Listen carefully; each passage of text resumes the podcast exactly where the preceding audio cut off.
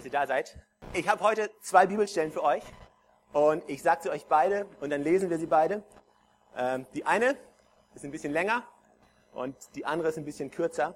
Und ich habe einfach ein paar Gedanken, die ich mit euch teilen möchte und die ich hoffe und ich bete, dass, dass Gott sie nimmt und sie zu etwas macht, was, was dir helfen, helfen wird im Alltag. Die erste Bibelstelle ist in Lukas, Lukas 15. Wenn du eine Bibel dabei hast, dann, dann schlag sie doch auf.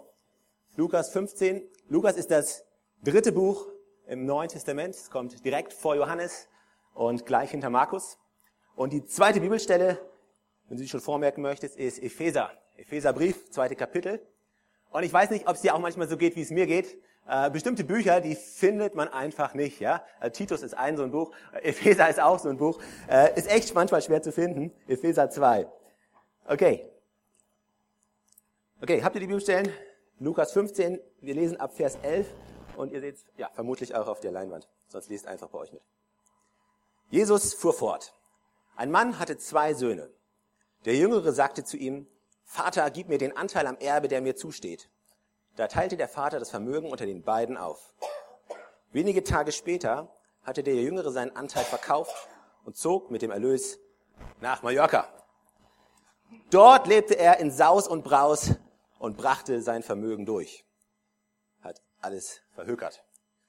Als er alles aufgebracht hatte, wurde jenes Land von einer großen Hungersnot heimgesucht. Da geriet auch er in Schwierigkeiten. In seiner Not wandte er sich an einen Bürger des Landes und dieser schickte ihn zum Schweinehüten auf seine Felder. Er wäre froh gewesen, wenn er seinen Hunger mit den Schoten, die die Schweine fraßen, hätte stillen dürfen. Doch selbst davon wollte ihm keiner etwas geben. Jetzt kam er zur Besinnung. Da hatte er genug Dieter Thomas Kuhn gesungen. Und er sagte sich, wie viele Tagelöhner hat mein Vater? Und alle haben mehr genug zu essen. Ich dagegen komme hier vor Hunger um. Ich will mich aufmachen und zu meinem Vater gehen und zu ihm sagen, Vater, ich habe mich gegen den Himmel und gegen dich versündigt. Ich bin es nicht mehr wert, dein Sohn genannt zu werden. Mache mich zu einem deiner Tagelöhner. So machte sich der, so machte sich der Sohn auf den Weg zu seinem Vater. Und die, du kannst dir vorstellen, wie er die Rede in seinem, seinem Kopf durchgespielt hat. Ja, wie wird wohl der Moment sein, wenn ich meinen Vater treffe? Wie, was werde ich sagen? Und er hat vielleicht jede Menge verschiedener Optionen durchgespielt. Und sein Vater, der sah ihn aber schon von weitem kommen. Voller Mitleid lief er ihm entgegen, fiel ihm um den Hals und küsste ihn. Vater, sagte der Sohn zu ihm, ich habe mich gegen den Himmel und gegen dich versündigt. Ich bin es nicht mehr wert, dein Sohn genannt zu werden. Doch der Vater befahl seinen Dienern, schnell, holt das beste Gewand und zieht es ihm an. Steckt ihm einen Ring an den Finger und bringt ihm ein paar Sandalen. Holt das Mastkalb und schlachtet es. Wir wollen ein Fest feiern und fröhlich sein. Denn mein Sohn war tot und nun lebt er wieder. Er war verloren und nun ist er wiedergefunden. Und sie begannen zu feiern. Zweite Bibelstelle, Epheser 2, ab Vers 19. Ihr seid jetzt also nicht länger Fremde ohne Bürgerrecht, sondern seid zusammen mit allen anderen, die zu seinem Volk gehören, Bürger des Himmels. Ihr gehört zu Gottes Haus, zu Gottes Familie. Das Fundament des Hauses, in das ihr eingefügt seid, sind die Apostel und Propheten und der Eckstein dieses Gebäudes ist Jesus Christus selbst. Er hält den ganzen Bau zusammen. Durch ihn wächst er und wird ein heiliger, dem Herrn geweihter Tempel. Durch Christus seid auch ihr in dieses Bauwerk eingefügt, in dem Gott durch seinen Geist wohnt. 2002 bin ich zum Studium nach Regensburg gezogen, von Oldenburg. Und es war eine Entscheidung, die für viele meiner Bekannten und Freunde ziemlich überraschend kam. Und auch für, für meine Familie und für meine Eltern, die nicht damit gerechnet haben, dass, dass ihr Sohn zum Studium von Oldenburg nach Regensburg zieht, was ja nicht gerade um die Ecke ist. Und während des Studiums äh, während meines Studiums musste ich ein Semester lang ein Praxissemester machen. Und ich bin irgendwie über ein paar Umwege äh, in London gelandet bei diesem Praxissemester, hatte dort eine tolle Zeit und ich dachte mir, als ich eine Zeit da lang da war, hey, wie cool wäre es, wenn du mal nach Hause kommen würdest zu deinen Eltern und sie einfach überraschen würdest. Ja, so ein Überraschungsbesuch. Und dann irgendwann hatte meine Mom hatte dann Geburtstag und ich dachte mir, okay, ist eine gute Gelegenheit und buchst dir zwei Flüge und ich bin dann habe zwei Flüge gebucht, bin ins Flugzeug und rübergeflogen und ich weiß noch genau, wie ich, wie ich in Bremen ankam am Flughafen und wie ich aus dem Flugzeug gestiegen bin und diese, diese Reling oder diese, diesen, diesen Weg, diese, ich, ich glaube Finger heißt das Ding, ja, was vom Flugzeug da zum Terminal führt, wie ich dann im Terminal bin und ah, kommst da raus Bremer Flughafenluft. Das gibt's in London nicht. Ja, das war was Besonderes. Das war zu Hause. Und äh, wie das so ist, ich hatte den spätesten Flug gehabt und der Flug hatte zwei Stunden Verspätung und der letzte Zug, der nach Oldenburg fährt, war weg gewesen und okay, ich wollte nicht am Flughafen übernachten, also habe ich mir ein Taxi genommen und das Taxi gesprungen und wir sind, wir sind auf die Autobahn gefahren. Oh man, die Autobahn. Wir sind von Gott begünstigt, oder? Deshalb liebt Gott die Deutschen mehr als alle anderen. Das Zeichen ist, er gab uns die Autobahn. Äh, äh, ich weiß, in, in England äh, gab es ein, eine Werbung von Sixt, Sixt der Autovermietung. Die hatten ein Plakat, ein schönes Auto drauf und unten drunter stand God save the Autobahn. Okay, wir sind dann also auf der Autobahn nach Oldenburg und du kennst die Strecke, du bist die schon x-mal im Leben gefahren und dann fahren wir in Oldenburg runter von der Autobahn auf der Hauptstraße nach Oldenburg rein und auf der, auf der linken Seite ist die Grundschule, wo ich war und dann rechts der Wasserturm und dann fahren wir weiter zur, wir kommen zur Kreuzung, äh, der, wo der Einkaufsladen ist und weißt du, du kennst die Umgebung, du bist dort aufgewachsen und, und du warst aber lange Zeit nicht da und du fährst da lang und du saugst alles sehr, viel mehr auf als sonst. Du, du nimmst alles viel stärker wahr und du denkst, oh Mensch, da ist ein anderer Laden, da ist ein neues Haus und da hat sich was verändert. Und dann sind wir in die Kranbergstraße eingebogen, ja. Weißt du, das ist da die, die Straße, wo ich früher als Kind Verstecken gespielt habe mit den Nachbarn und wo ich Räuber und Gendarm gespielt habe. Und äh, dann, dann sind wir bei dem Haus meiner Eltern gewesen und es war schon sehr spät, aber meine Eltern waren noch auf und, und ich, ich, ich stand vor der Tür und klingelte und ist ja, mein Vater hat gerade die Zeitung gemacht. Ja, also ich meine, er hat die Zeitung nicht selber gemacht, aber sein, sein Hobby war es oder ist es, Zeitungsaufgaben, Ausgaben zu, zu sammeln und chronologisch zu sortieren und aufzuheben. Weil, ja, ich weiß, aber, aber irgendwann, irgendwann fragst du dich, was war vor 13 Jahren gewesen? Ja, ja komm, lass mal nachschauen. Ja, also wie, wie dem auch sei, ich stand da und ich habe geklingelt und mein Vater macht die Tür auf und und sagt, hey, was willst du denn hier? Und ich denke mir, oh, danke für die Begeisterung. Und, weißt du, und dann bin ich rein und in, in, das, in mein altes Zuhause und du, du riechst den Geruch, du kennst das Haus und es ist einfach toll, zu Hause zu sein. Ja, es ist was, es ist was Besonderes. Weißt du, du kannst in den, du kannst in den besten Hotels übernachten, du kannst in den besten Restaurants essen gehen, aber nichts ist so gut wie zu Hause, ja? Weißt du, nichts hat diese, diese besondere Zutat, die sonst keiner hat. Und wir als Kirche, wenn du Christ bist, wenn du sagst, du kennst Jesus Christus, wir als Kirche sagen häufig, oder wir reden davon, dass Kirche unser Zuhause ist. Und wenn du hier am Eingang reinkommst, da steht ein großes Banner, da steht groß Welcome Home drauf. Und wir sagen, das ist unser Zuhause. Aber eigentlich, eigentlich ist die Realität eine andere. Ja, das ist hier unser Zuhause, aber eigentlich ist es nicht unser Zuhause. Wir sind eigentlich gar nicht hier zu Hause. Wir sind eigentlich, unser Zuhause ist nicht diese Erde. Unser wahres Zuhause liegt nicht hier. Im Epheserbrief, aus dem ich gerade vorgelesen habe, da steht, unser Bürgerrecht ist im Himmel. Weißt du, und Jesus sagt, wir sind auf dieser Welt, nicht von dieser Welt, aber in dieser Welt. Aber eigentlich sind wir gar nicht von dieser Welt. Wir kommen nicht von hier, wir, her, wir, wir gehören nicht hierher, wir sind nur jetzt gerade hier. Und im Korintherbrief, da steht, dass alles vergänglich ist, alles das hier, ja. Wir gehören nicht hierher, wir sind eigentlich Fremde. Wir gehören eigentlich nicht dazu. Unser Bürgerrecht ist im Himmel. Wir sind unterwegs auf einer Reise in den Himmel. Und weißt du, wir müssen verstehen, wann dieser Epheserbrief geschrieben wurde.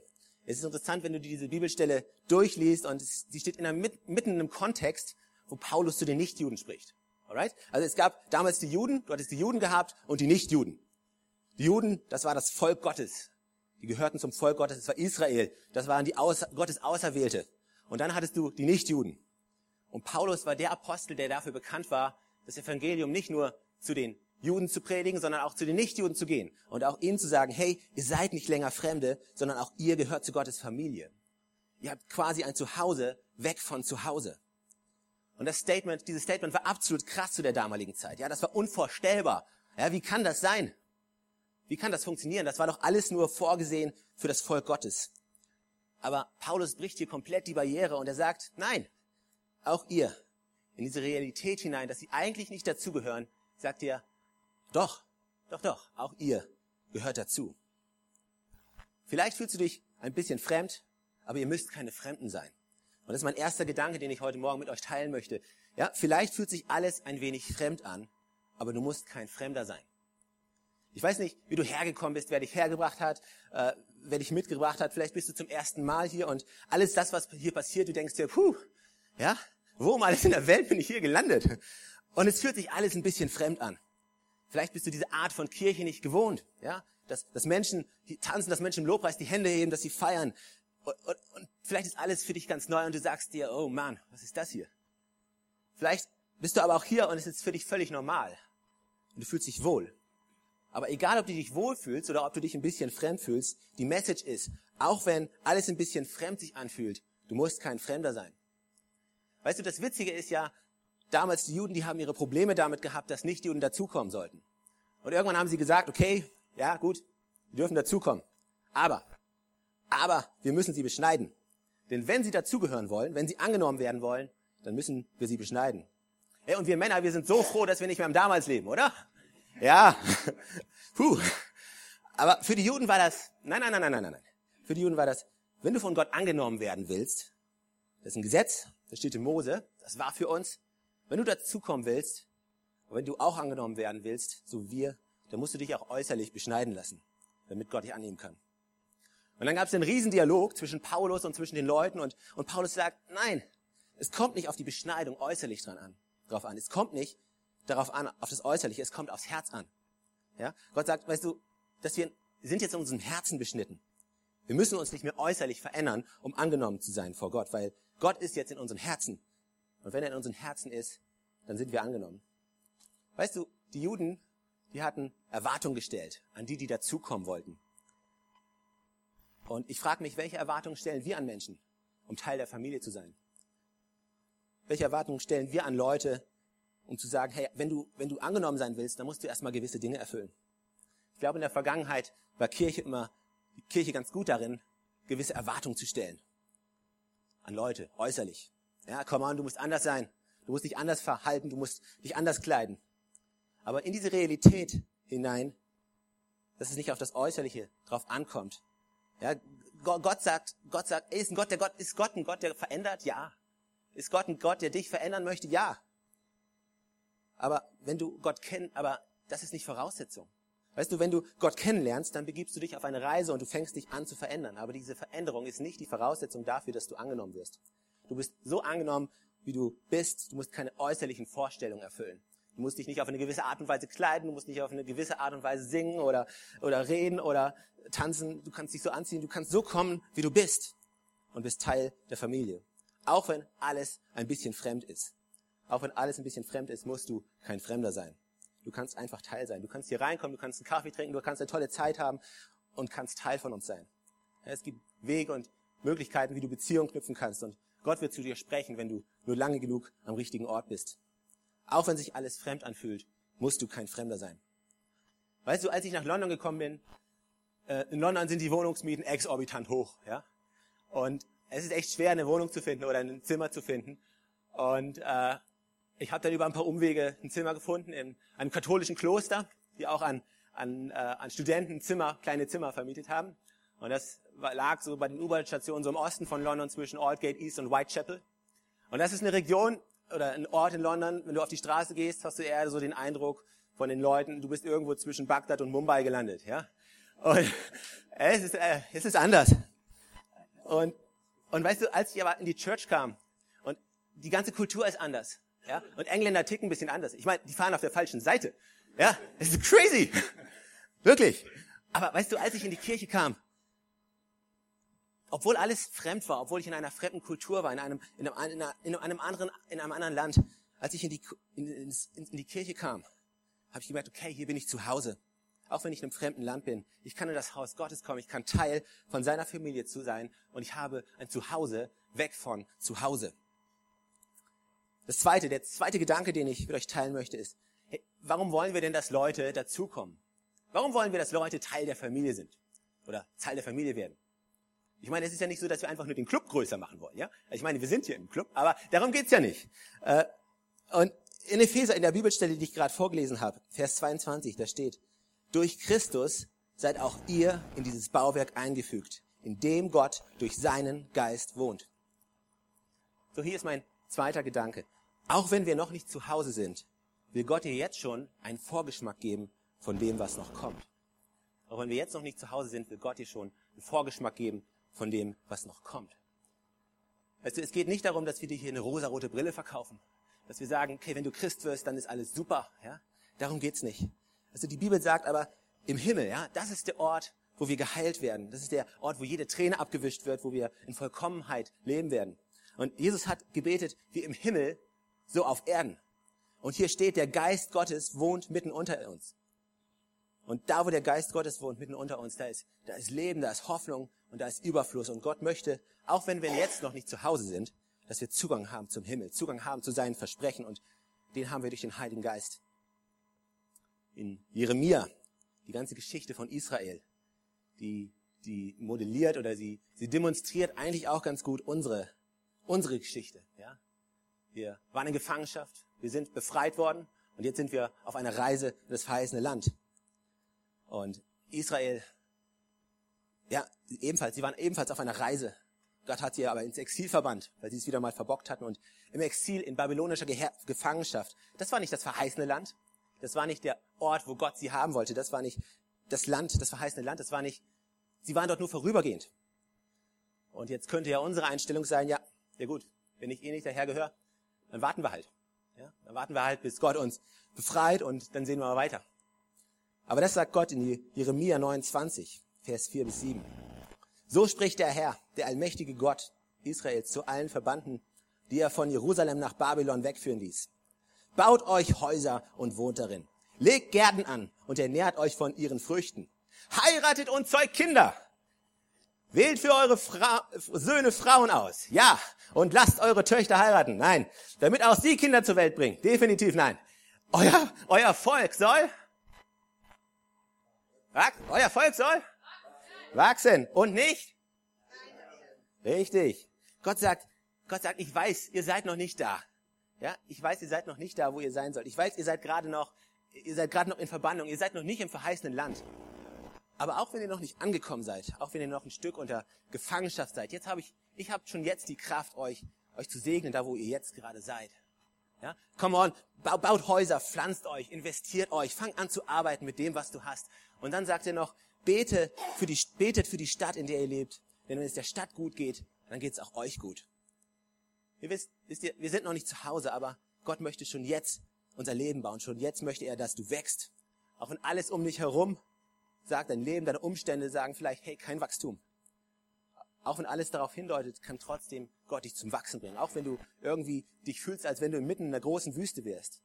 Ja, du kannst trotzdem Teil von seiner Familie sein, Teil von seinem Haus sein, wo sein Geist wohnt. Deswegen wünschen wir uns so sehr, dass Leute zu der Familie dazukommen, dass Leute Jesus Christus kennenlernen, weil wir wissen, dass sie, dass sie ihre Perspektive mit Jesus Christus eine so viel bessere ist.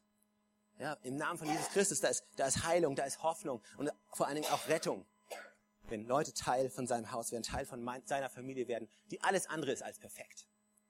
Wir sind nicht perfekt. Aber wir sind eine Familie, die zusammensteht. Und wenn du dich pflanzt, dann ist das Versprechen von ihm, du kannst schon jetzt wachsen. Du kannst schon jetzt einen Vorgeschmack vom Himmel kriegen. Und viel mehr als nur einen Vorgeschmack. Mein dritter Gedanke.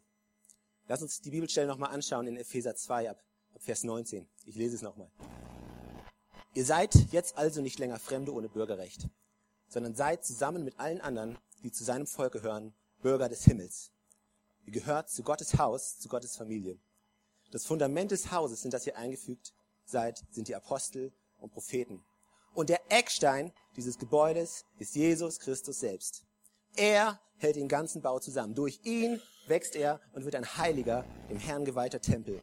Durch Christus seid auch ihr in dieses Bauwerk eingefügt. Mein letzter Gedanke, Punkt drei, ein ganz simpler Gedanke. Jesus hält alles zusammen. Jesus hält alles zusammen. Warum, warum können wir hier stehen? Warum haben wir Lobpreis? Warum können wir die Hände heben? Warum können wir tanzen? Ja, manche Leute verstehen das nicht. Manche sagen, hey, was, warum macht ihr das? Aber wir machen es, weil wir wissen, dass ohne Jesus Christus wir von unserer, von der Last der Sünde, die auf unserem Leben liegt, schier erdrückt werden. Und weil wir wissen, dass Jesus Christus für uns gestorben ist weil, und dass, wenn wir ihn angenommen haben, dass er uns unsere Last von unseren Schultern genommen hat, unsere Scham von uns genommen hat, sodass wir wieder aufrecht stehen können. Deswegen, deswegen machen wir das, deswegen tanzen wir, deswegen freuen wir uns. Und was machen Leute, die sich freuen? Wenn du auf ein Konzert gehst, Was machen Leute? Sie tanzen, sie werfen die Hände nach oben. Warum? Weil sie sich freuen, weil sie wissen, äh, warum machen wir es? Weil wir uns freuen, weil wir wissen, dass Jesus uns befreit hat. Wir können auf ihn vertrauen, weil wir wissen, dass er uns nicht enttäuscht. Wir können großzügig geben, weil wir wissen, Jesus wird uns versorgen. Er ist der, der alles zusammenhält. Er ist der, der am Kreuz für uns gestorben ist, damit wir Freiheit haben können, damit wir wieder nach Hause kommen können. Weißt du, der Sohn hatte alle seine Rechte aufgegeben. Sein, er hat sich sein Erbe auszahlen lassen. Hat's genommen, hat's verprasst, hat sein Erbe aufgegeben. Er hatte kein Recht mehr und das wusste er. Aber er kam zu seinem Vater zurück und sagte, ich bin nicht mehr dein Sohn. Ich bin nicht mehr dein Sohn. Ich bin nicht mehr dein, ich, ich habe kein Recht mehr. Aber dieses Gleichnis steht da, um die unglaubliche Liebe auszudrücken, die Gott für uns hat. Die Liebe, die Gott für uns hat, drückt er aus, indem er Jesus Christus gesandt hat, der am Kreuz für jeden Einzelnen von uns gestorben ist, der deine Schuld, der deine Vergehen auf sich genommen hat, damit du wieder das Recht zurückerhältst, dich wieder Kind Gottes nennen zu dürfen. Nicht, weil du so gut bist, sondern weil Jesus Christus dir vergeben hat. Also die Geschichte vom verlorenen Sohn, sie geht weiter. Die Riesenparty steigt und der andere Sohn kommt nach Hause. Und er hört schon von weitem, ups, ups, ups, ups. Was ist da los? Hey, dein Bruder ist wieder zurückgekommen. Wer? Wer ist zurückgekommen? Dein Bruder ist zurückgekommen. Der? Ja. Und, ja, und jetzt? Naja, dein, dein Vater, der macht eine Riesenparty, der hat das Mastkalb schlachten lassen und wir feiern gerade eine Riesenparty, weil dein Bruder wieder da ist. So. Das ist schön. Weißt du, wir sind so leicht gesagt, so leicht versucht zu sagen, hey, come on, Party, Pooper, großer Bruder. Stell dich nicht so an, dein Bruder ist wieder da. Freu dich, das ist doch der Hammer. Aber weißt du, wenn ich ganz ehrlich bin, der Einzige, der in diesem Gleichnis normal ist, ist der Bruder. Der Einzige, der, der rational, vernünftig handelt, ist der Bruder. Denn das ganze Gleichnis macht von Anfang bis Ende überhaupt keinen Sinn. Ja, da verprasst der Sohn alles, rennt nach Mallorca, versäuft alles und dann kommt er zurück und sagt, hey, hello, ich bin wieder da. Und die Eltern sagen, hey, schön, dass du wieder da bist. Toll, wir machen eine Riesenparty. Du hast zwar schon alles verprasst, aber egal, egal, alles, was wir gespart haben, wir, wir laden alle deine Freunde ein. Äh, wir finden es super, dass du da bist und wir machen eine Riesenparty. Das macht überhaupt keinen Sinn. Das macht keinen Sinn. Das ist völlig irrational. Das ist total bescheuert. Der Einzige, der vernünftig denkt, ist der Bruder. Weißt du, das Gute ist, das Evangelium von Jesus Christus ist nicht fair. Das Evangelium von Jesus Christus ist nicht fair. Gott ist nicht fair. Aber Gott ist gerecht und gnädig. Wenn Gott fair wäre, wäre keiner von uns hier. Weil keiner von uns hat es auch nur ansatzweise verdient, weil keiner von uns ist nur ansatzweise genug, um sich Errettung zu erkaufen. Wir sind die, die unser Erbrecht verprasst haben. Wir, wir sind die, die uns abgewandt haben von Gott, die, Gott, die auf, die auf ihren eigenen Wegen gehen. Und wir sind die, die zurückkommen zu ihm. Und unser Vater steht am Himmel, er steht an seinem Fenster und er wartet darauf, dass wir zu ihm wieder zurückkommen. Er wartet darauf, dass er uns unser Recht wiedergeben kann. Deswegen hat er seinen Sohn Jesus Christus gegeben. Als wir noch Sünder waren, gab er seinen Sohn. Als wir noch weit weg waren von Gott, hat er uns seinen Sohn im Vorschuss gegeben. Und sogar für die, die ihn nicht annehmen. Und Gott wusste es ja, das ist ja das Unvorstellbare. Gott wusste es, dass einige ihn nicht annehmen werden. Und trotzdem, obwohl er wusste, dass ihn einige bespucken werden, trotzdem gab er ihn. Es macht keinen Sinn. Ich bin so froh, dass wir einen Gott haben, der für uns keinen Sinn macht. Der größer denkt als wir. Ein Gott, den wir nicht erklären können. Alles andere, alles Einzige, was ich sagen kann, ist, ich weiß, dass seine Liebe grenzenlos ist, dass sie so unheimlich groß ist, dass ist absolut, er ist absolut maßlos, dass er absolut maßlos in dich verliebt ist. Er hat dich geschaffen und er hat einen Traum für dein Leben, der so viel größer ist als das, was du dir jemals vorstellen kannst. Er steht an deiner Seite und er, er feuert dich an, er, er möchte mit dir gehen, er wartet nur darauf, dass du ihm deine Hand reichst. Ja, komm on, ergreif die Hand, ich möchte mit dir gehen. Du musst dieses Leben nicht alleine leben. Und auch wenn du jetzt noch nicht zu Hause bist, ich gebe dir schon jetzt eine Familie, von der du Teil sein kannst. Ein Zuhause, weg von zu Hause. Und warum stehen wir nicht gemeinsam auf?